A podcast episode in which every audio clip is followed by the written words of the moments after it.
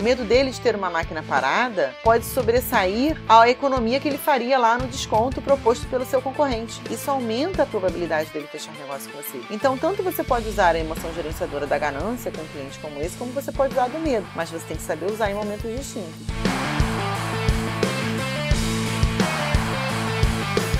Propósito da atividade comercial é, obviamente, o lucro. Então, se o objetivo que impulsiona todo empresário a avançar diante de suas metas seria, teoricamente, ter mais margem e continuar crescendo na cadeia de consumo, conseguindo mais e mais clientes, por que tantas empresas que fazem esse dever de casa aparentemente tão bem e chegaram a crescer vorazmente, inclusive, praticando preços populares ou não, um belo dia anunciam instabilidade financeira, crises ou até mesmo falência? Que fim levou a mesbla dos anos 80 e início dos anos 90? Ou o que aconteceu com gigantes que talvez você nem conheça ou não se lembre pela sua juventude? Ai, que inveja de você. Como é o caso da Kodak, que foi líder em fotografias, ou a Nokia, que durante anos foi referência em fabricação de celulares. Alguém se lembra da lendária Blockbuster? Quem ainda lembra dela em tempos de Netflix? A essa altura você está me perguntando: Mas Leandra, o que este cemitério de dinossauros tem a ver com a persuasão e a influência? É, tem um monte de nascimentos e mortes, histórias demais por trás dessa história que eu acabei de te contar. Não foi só o mundo business que mudou, foi a mente do consumidor e as relações de consumo também. Por isso, puxa a cadeira e senta que vamos conversar. Essa treta merece um café com coffee.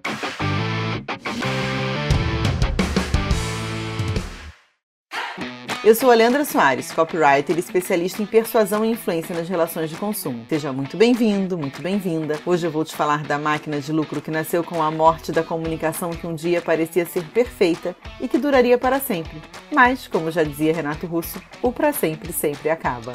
Sim, o mundo mudou e as pessoas assumiram um papel não mais de números vagos em estatísticas de institutos de pesquisa, mas de consumidores que estabelecem suas relações com base na experiência que vivem com as marcas e os produtos que consomem. As pessoas não querem ser pesquisadas, elas querem ser ouvidas. Por isso, elas vão para o Twitter, para o Instagram, ou se dão o trabalho de te enviar um e-mail reclamando do seu funcionário quando ele pisa na bola. O que todas essas empresas que citei no início da nossa conversa tiveram em comum foi um erro fatal. Elas não perceberam o mundo mudando, ou ao menos ignoraram ignoraram a voz do consumidor, sem fazer as atualizações necessárias na estratégia ou no time. Elas postergaram ações e quando acordaram já era tarde e o mercado, infelizmente ou felizmente, não esperou por elas. Mas por que será que eu exemplifiquei essa conversa com empresas de nichos tão distintos? Bom, é porque tudo muda, mas nem tudo que você consegue antever e correr para se atualizar, na verdade, é prioridade. Mas há algo que você não pode descuidar, independente do seu nicho, independente independente de em qual região você esteja trabalhando, independente do seu negócio ser físico ou online. Você precisa se posicionar melhor a partir dessa conversa. E é nisso aí que nós vamos trabalhar. Perceba o seguinte: o avanço pode ser tecnológico, a mudança pode ser de comportamento, pode ser no nível de exigência do consumidor, mas, sobretudo, a maior onda de mudança que impacta resultados diários nas relações de consumo ao longo das duas décadas que vivemos ultimamente foi a forma de comunicar das marcas e das pessoas em geral. Eu estou falando de de mundo real. Eu estou falando de redes sociais, eu estou falando de aperto de mão, eu estou falando do fim de mídias tradicionais, como revistas e jornais impressos. Pare e pense agora. Quando você imaginaria que sua avó ou avó do seu amigo, aquela senhorinha lá de 80 anos, iria ser impactada positivamente por um vídeo que recebeu no WhatsApp e que a fez comprar um utensílio de cozinha completamente inovador? Vamos analisar o seguinte: essa empresa fez campanha na TV? Não sei, talvez sim, talvez não. Mas provavelmente o que impactou essa senhorinha de 80 anos através do WhatsApp foi um vídeo que essa empresa produziu altamente persuasivo, mostrando a felicidade dos netos com as vovós sentadinhos à mesa, compartilhando do prazer de comer algo preparado com a praticidade do moderno utensílio de cozinha que a empresa vende. A marca não falou para a vovó que o utensílio é um investimento desnecessário, porque o prazer dos netinhos em comer o bolo de chocolate tradicional que ela prepara há tantos anos não mudou. Ela poderia se reunir na mesma mesa com o tradicional bolo de chocolate e os netinhos ficariam super felizes. Mas a marca, ao contrário disso, a fez acreditar que sem esse utensílio novo, que produz esse alimento diferente e ultra moderno, né, super atualizado, seus netinhos não se sentiriam tão felizes ao visitá-la nos domingos à tarde. Aqui é a hora de você fazer o seguinte: você tem que entender de uma vez por todas que a comunicação mudou e que isso não não voltará mais a ser como era antes. Tem uma máxima que eu aconselho você a escrever aí na parede do seu quarto ou a colocar no despertador do seu celular. Enfim, escreve isso em algum lugar que você vai ler todos os dias assim que acordar e começar o seu dia. Marcas bem-sucedidas se comunicam persuadindo pessoas, porque elas já descobriram que as pessoas compram pela emoção que as marcas despertam nelas. Eu vou repetir, preste atenção. Marcas bem-sucedidas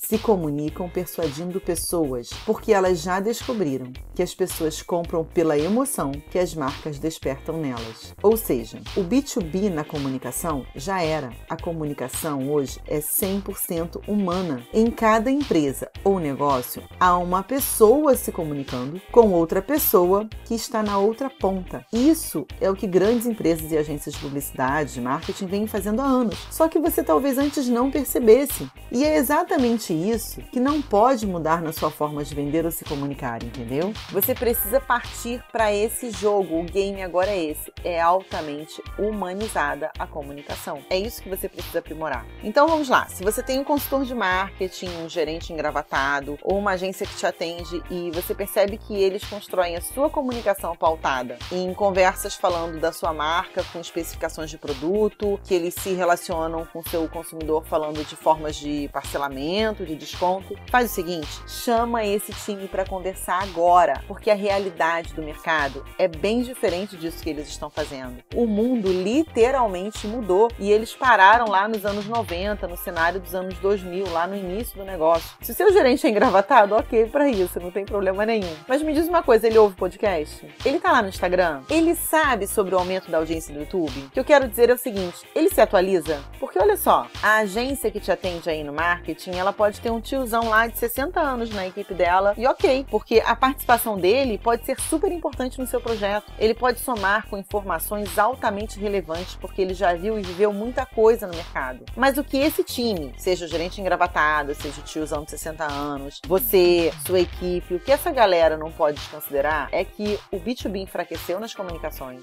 e que existe hoje a importância dessa comunicação ser cada vez mais direcionada às emoções do consumidor. Exatamente isso emoções.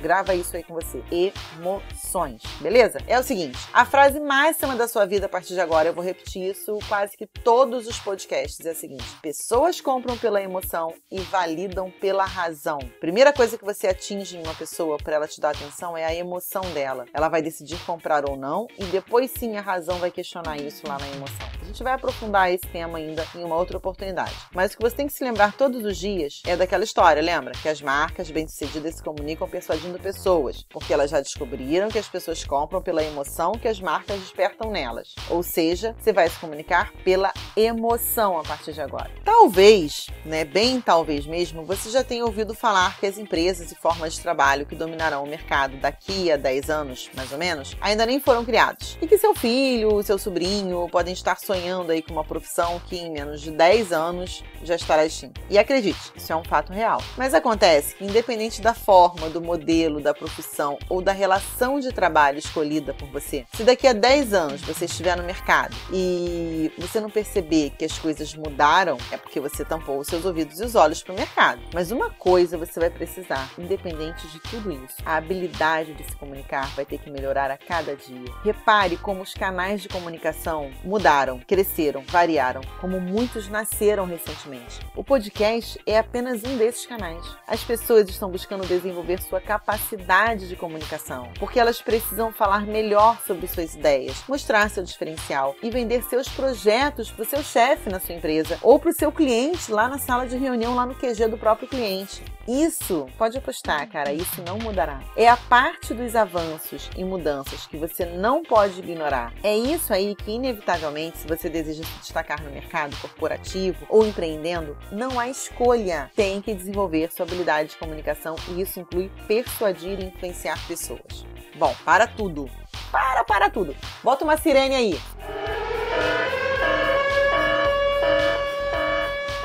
Eu não disse para manipular pessoas. Preste atenção, tá bom, meu bem?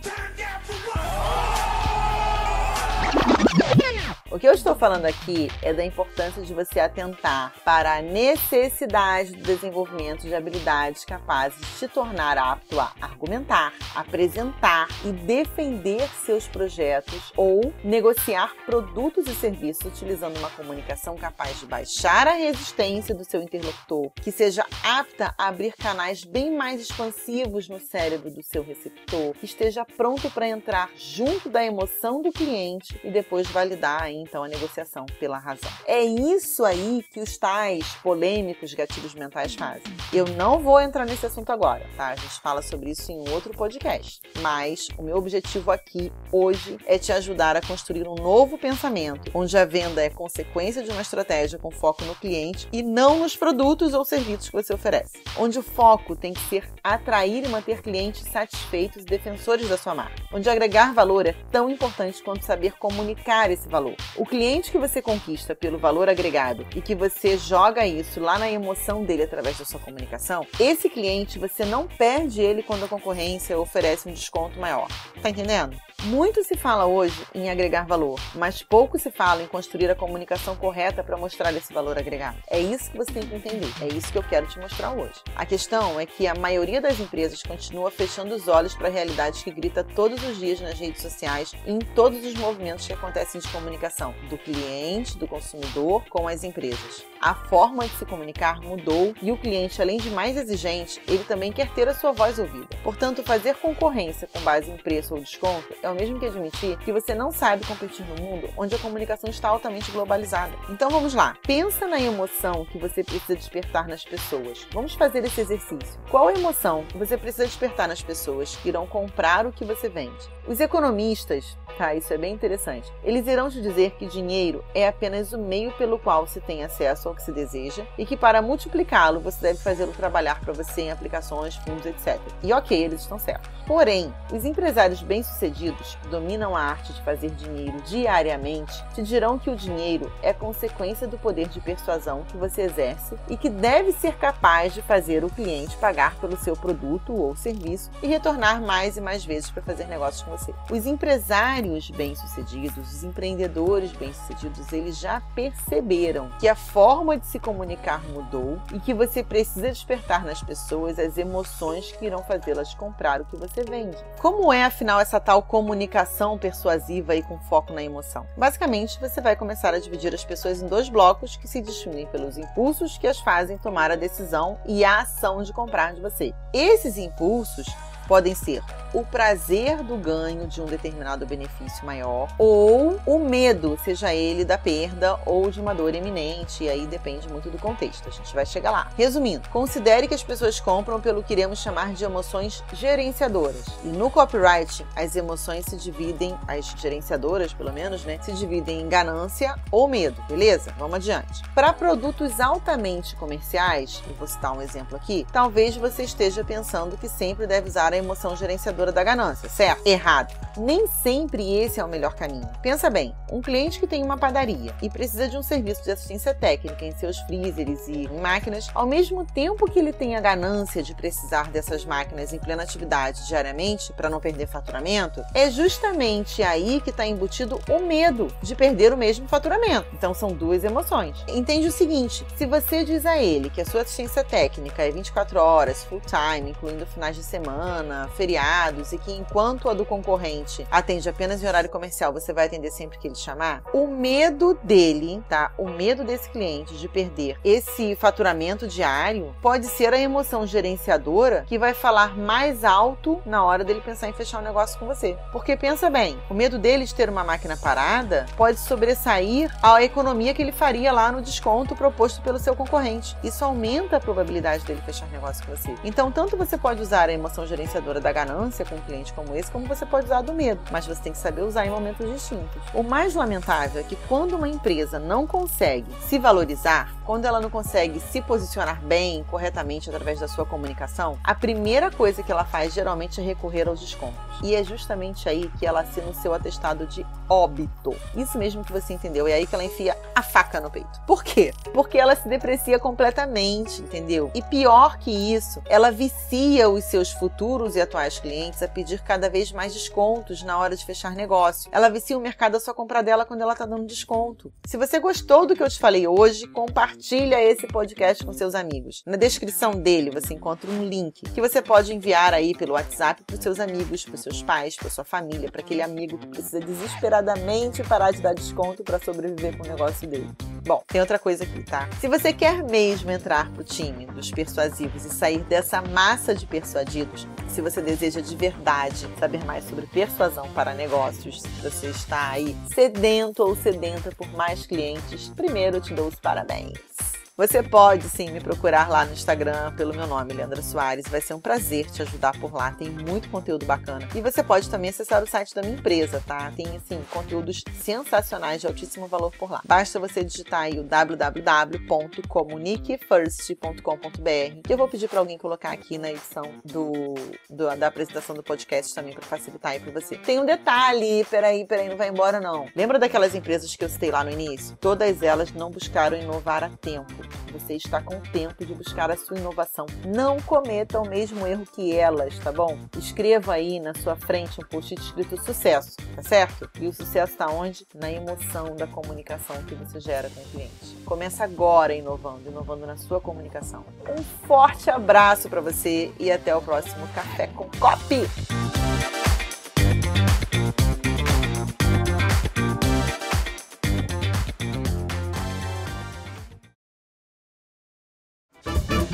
Este podcast foi editado por Marketing com podcast.com.br.